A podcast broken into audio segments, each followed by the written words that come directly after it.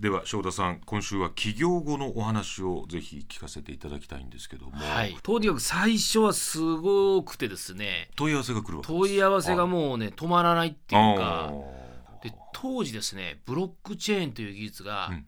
銀の弾丸って言われてたんですよ。ーはい、万能でですね、うんこれで世界がいきなり一変するんじゃないかということでもうとにかくう飯塚からうん。福岡からどんどんどんどん東京にですね、はい。もう毎週週2回とか行ってですねはあ。ずーっとこう、まあ、大企業を回し、はい。説明し、えーまあ本当にものすごい部屋に通されてですね、はあえーちょっとお偉い偉いい方がどうぞとかなんてですねこんなにあのね地方でやってる企業が、期待されてこんなになんかうん対戦されるのかっていう、はあ。であとベンチャーキャピタルとかですね、うん。もう投資しましょうとかですねもうなんかちょっと一変したと言いますかなるほど。そういう時期がありましたですね。はあ。えーでやっぱり世界に行こうっていうことで、えーまあ、シリコンバレーだとか、はあとアジア ASEAN を攻めたいということでうん。もう創業直後に、はい。あのマレーシアにですね拠点をクアラルンプールクアラルンプールに。ね、はい。立派なあのオフィスを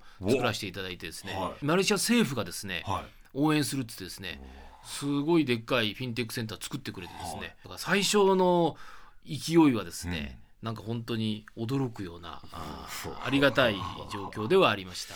お膳立ては済みました、来週は失敗談をはい。ぜひはいお話しください